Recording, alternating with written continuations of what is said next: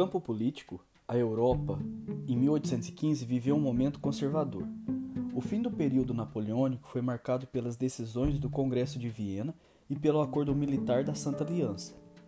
O Congresso tentou restaurar as monarquias absolutistas e reorganizar o mapa da Europa, de modo que as fronteiras existentes antes da expansão napoleônica foram reestabelecidas.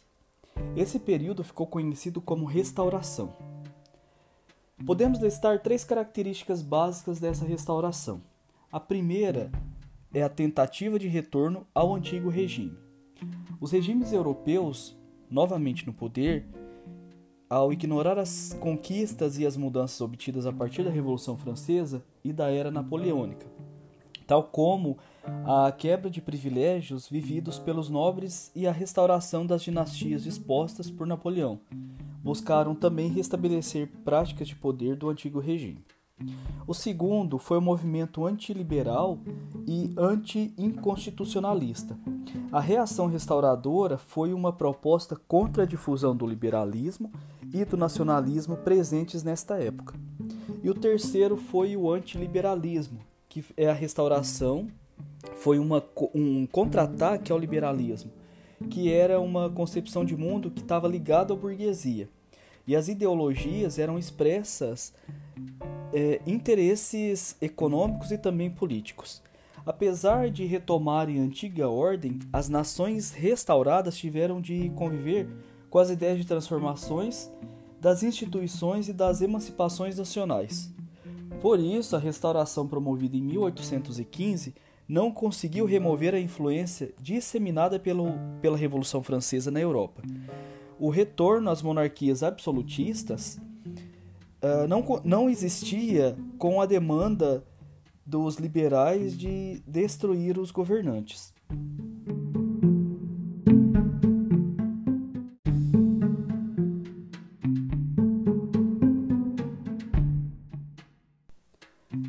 Para consolidar a restauração, uma série de acordos foram firmados por meio de alianças e congressos que objetivavam a criação de uma coalizão em nível continental e consolidar novamente as monarquias como sistema político dominante. A elaboração desse sistema ficou de responsabilidade de quatro potências vencedoras em relação à França napoleônica: a Áustria, que era a potência de centro da Europa, que seu dirigente, o Metternich, orientou suas ideias e ações políticas para a defesa de uma Europa restaurada. A outra foi a Rússia, que era a potência eslava, governada pelo czar Alexandre I. A Inglaterra, que aderiu às reuniões de acordo em prol dos interesses políticos, visando ideologicamente afastar-se das outras potências para aplicar o liberalismo político e econômico. A Prússia, com movimentos nacionalistas para combater é, e representava um papel de menor força nesse momento. E também tinha o caso da França, que a única derrotada e recortada territorialmente, que foi incorporada rapidamente ao grupo das potências europeias com o apoio da Áustria, e constituiu-se como um novo Estado após a queda do Napoleão, dirigido pelas monar pela monarquia dos Bourbons.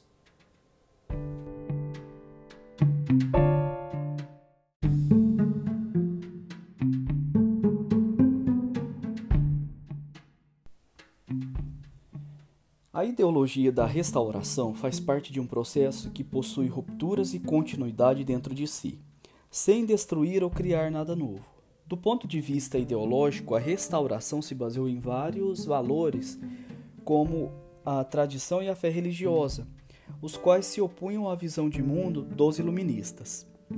Podemos identificar três princípios a serem notados: a legitimidade do antigo regime, que seria a legitimidade monárquica, a responsabilidade, colocando os reis e os nobres responsáveis por esse poder político, e o equilíbrio entre as grandes potências, que seria o marco para equilíbrios nas distintas áreas geopolíticas que influenciaram as intervenções sobre assuntos internos e também de outros países como um direito.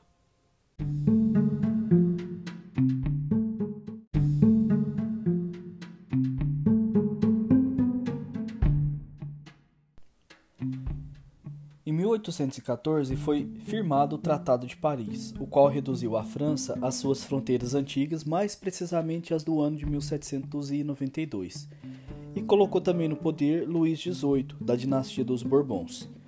No ano seguinte, foi firmado pelos soberanos da Áustria, da Rússia e da Prússia o Pacto da Santa Aliança, que buscava uma nova ordem internacional para manter a paz legitimando o direito de intervenção em qualquer lugar da Europa em que se surgissem movimentos liberais e nacionalistas, que era a colisão de tropas para reprimir os levantes. A Santa Aliança nasceu da necessidade de se fazer cumprir as medidas aprovadas no Congresso de Viena e impedir o avanço de novas ideias liberais e também constitucionalistas por todo o território europeu. Tratou-se de uma coalizão militar entre os impérios russo, austríaco e o Reino da Prússia, que durou até as revoluções europeias de 1848, combatendo as revoltas liberais, interferindo na política colonial dos países ibéricos e também pressionando a recolonização. Apesar de a restauração retomar a antiga ordem, havia ainda ideias de transformações das instituições e de emancipações nacional. Além dos ideais iluministas, a situação econômica desfavorável, a fome de 1816 e 1817 e as depressões dos negócios mantiveram um temor de revolução social em toda parte, e a situação política de insurreições liberais contribuíram para o fim da restauração.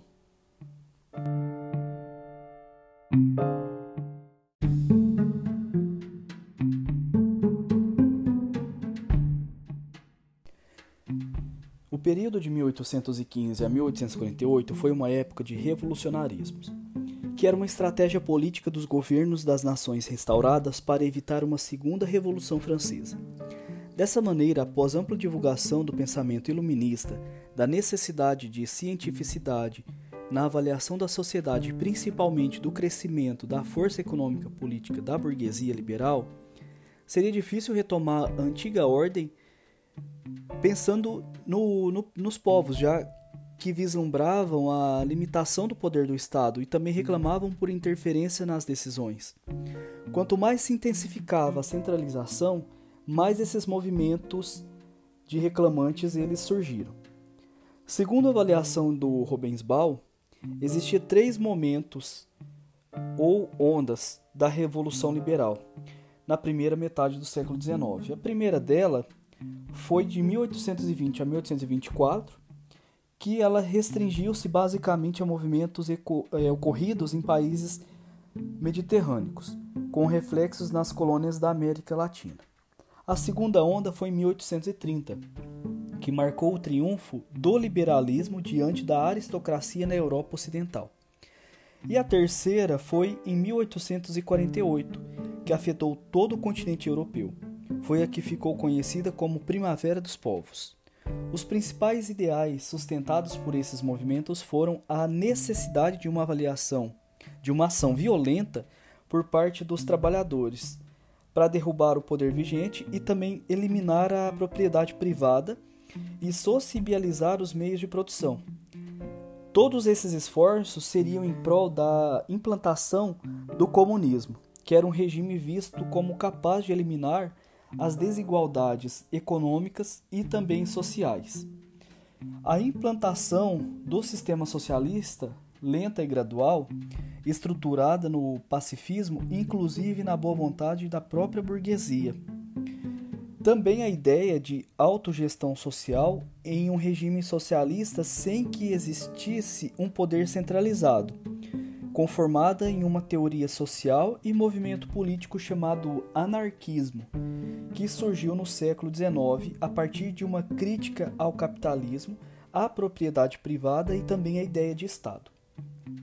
No caso específico inglês, a militância pela inclusão política da classe operária, representada pela Associação Geral dos Operários de Londres, o London Working Men's Association, deu origem ao movimento político do cartismo.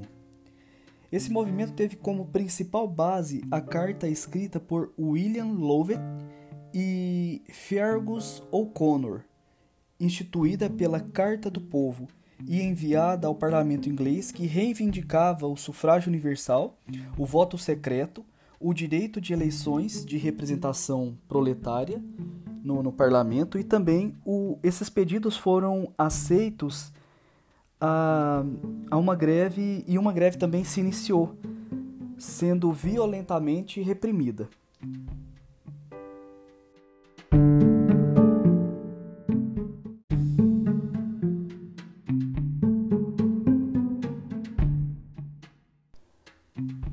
As revoluções de 1830 foram movimentos com características liberais, guiadas pelos preceitos do liberalismo burguês, anti-absolutistas em oposição às posições da restauração e também nacionalista, fomentadas por uma ideia de pertencimento a uma mesma nação.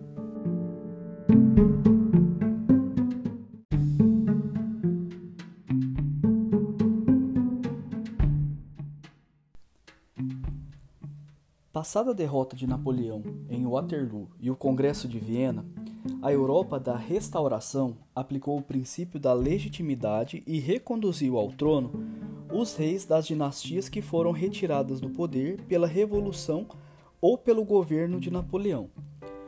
O mesmo ocorreu na França com a restauração da dinastia dos Bourbons, afastada desde a Revolução Francesa, na figura do rei Luís XVIII, que passou a ser sucedido por Carlos X.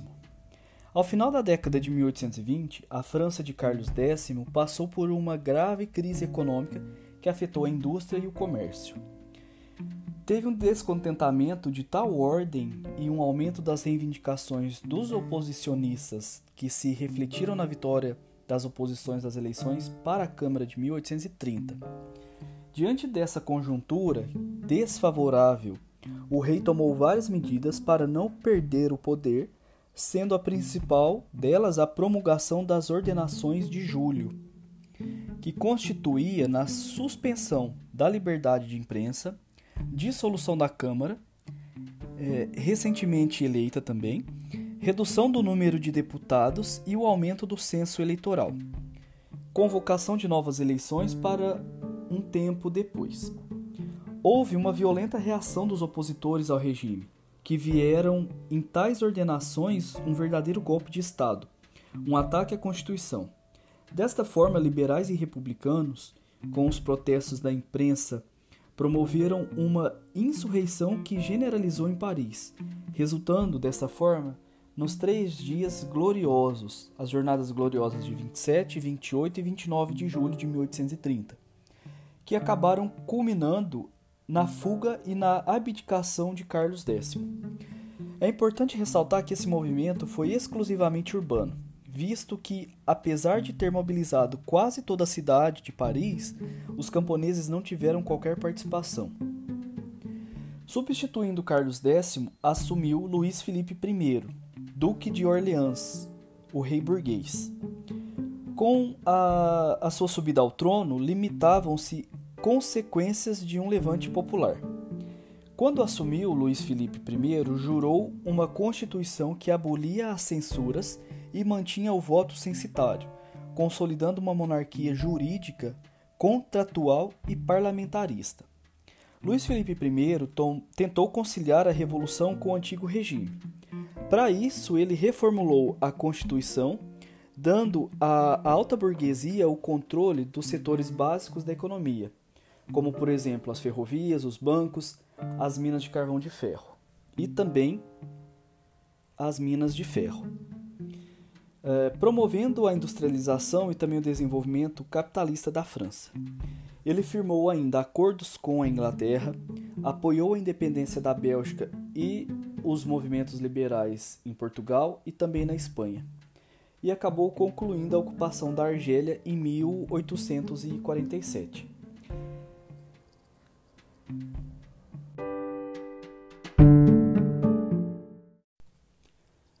As revoluções de 1848 ficaram conhecidas como Primavera dos Povos e foram movimentos que apresentaram as características do liberalismo guiado pelo preceito do liberalismo burguês, de um nacionalismo que era fomentado por uma ideia de pertencimento a uma mesma nação, e do socialismo científico, que era um novo conceito que buscava melhorias nas condições sociais e que ganhava espaço a partir de 1848. As revoluções de 1848, que iniciaram na França, difundiram pela Alemanha, Itália, Polônia e também pela Hungria, e foram as primeiras revoluções sociais nas quais o socialismo apresentou-se como um componente muito forte. Nessas revoluções houve a divisão da força que estavam juntas desde 1830, o proletariado urbano e a burguesia liberal.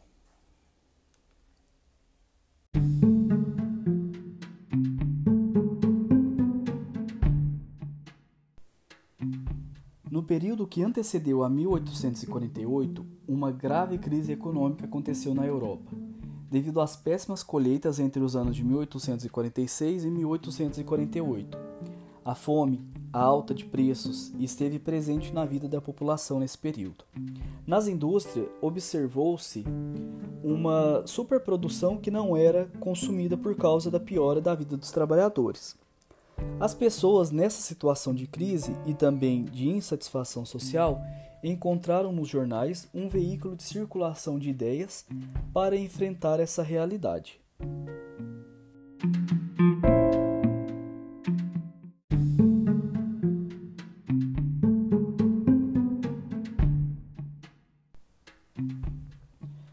Nesse contexto, o governo de Luís Felipe I, o rei burguês, enfrentou forte oposição através da oposição popular, refletida na sublevação nos centros industriais como Lyon em 1834, que foram dominadas pelas tropas governamentais.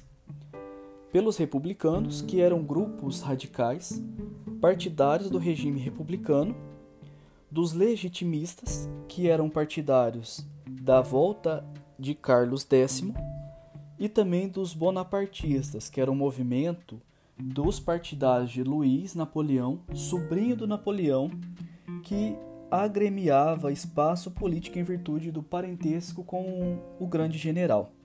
E um outro movimento foram também os socialistas, que pregavam reformas sociais.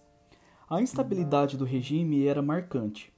Os oposicionistas ao regime reuniam-se em banquetes, uma vez que eram proibidas demonstrações públicas de oposição ao regime, ao fim de discutirem essas propostas.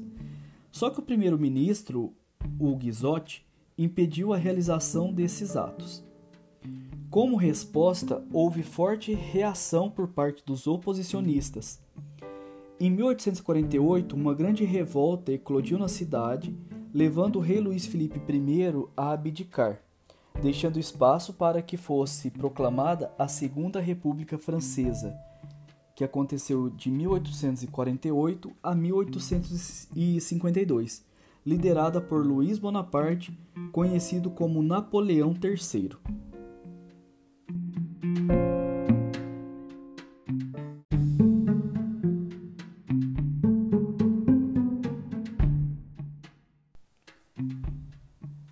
República criou oficinas nacionais chamadas ateliês, garantindo ocupação aos desempregados. Além disso, definiu uma Assembleia Constituinte com o objetivo de elaborar uma nova Constituição para a França. Em 23 de abril de 1848, aconteceu a primeira eleição europeia com voto universal masculino, direto e secreto, onde os republicanos da ala dos moderadores conseguiram maior número de cadeiras na Assembleia Constituinte. Uma comissão nomeada por essa Assembleia tornou-se responsável pelo fechamento das oficinas nacionais como reação a essa medida, ocorreram revoltas por parte dos operários, contidas pela ação repressiva do general Cavagnag, que massacrou os rebeldes, ficando apelidado de Carniceiro. No campo jurídico, a França ganhou uma nova constituição em 1848. Ainda nesse mesmo ano, as eleições presidenciais foram vencidas por Luís Bonaparte, que era sobrinho do Napoleão Bonaparte. Apesar de vencer, Luiz Bonaparte enfrentou forte oposição no legislativo. Esses atritos entre as instâncias legislativa e executiva serviram de desculpa para que o sobrinho de Napoleão tomasse o poder por meio de um golpe político que dissolveu o legislativo. Posteriormente, Luiz Bonaparte conseguiu apoio popular para se proclamar imperador, inaugurando o período conhecido como Segundo Império, que foi de 1852 a 1870.